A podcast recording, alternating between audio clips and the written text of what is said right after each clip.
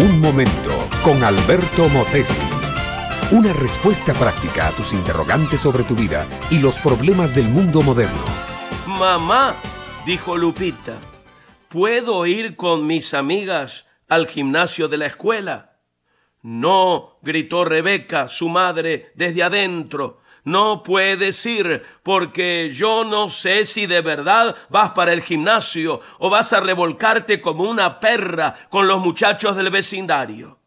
Lupita era de por sí muy tímida, pero esa furia de su madre, escondida desde su niñez, opacaba a la muchacha y la llenaba de dudas. De verdad, se decía ella para sus adentros, ¿seré yo una mujer tan mala como dice mi madre. Apenas tengo 15 años, mis compañeras son buenas amigas, ninguna de ellas anda en esas cosas que dice mi mamá.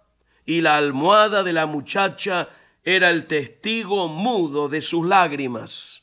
Lupita seguía siendo una presa de las emociones insanas de su mamá.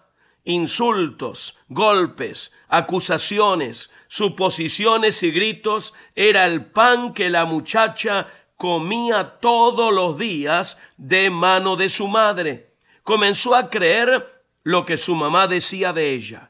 Se hizo promiscua, anduvo con un muchacho y con otro. Un día quedó embarazada y no supo de quién.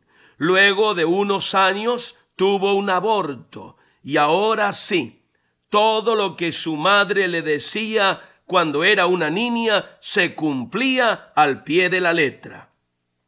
Las maldiciones de la mamá la habían alcanzado y ni esperanzas de que ambas pudieran cambiar. Lo triste de esto es que Rebeca era profundamente religiosa. Biblias, cánticos, iglesia, activismo, espiritualidad fingida y muchos, glorias a Dios y aleluyas, era el lenguaje externo de aquella mujer. Ella dirigía las alabanzas en su iglesia y era maestra de los niños. Su esposo era algo así como un cero a la izquierda. Para él, todo lo que ella dijera e hiciera estaba bien con tal que lo dejaran en paz. Mi amiga, mi amigo, si tú quieres retener a tus hijos, déjalos ir. Muéstrales con tu ejemplo el camino de la vida abundante y aun cuando lleguen a ser viejos, no se apartarán de él. Pero nadie, nadie puede mostrar lo que no tiene. Ya lo ves, Rebeca tiene religión, pero no tiene vida. Tiene deseos de acercarse a Dios, pero de allí no pasa.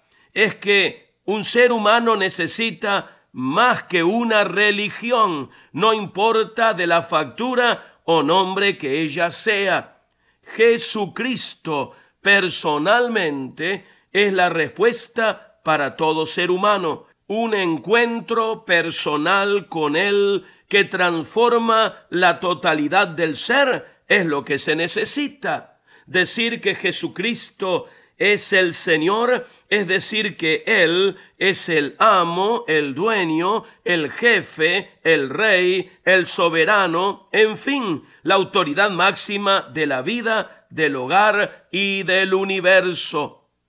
Mi amiga, mi amigo, necesitas un encuentro con Cristo. Reconócelo ahora como tu Señor y tu Salvador personal.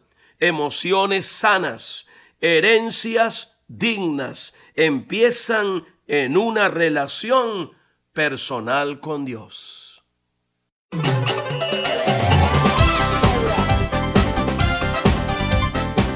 Este fue Un Momento con Alberto Motesi.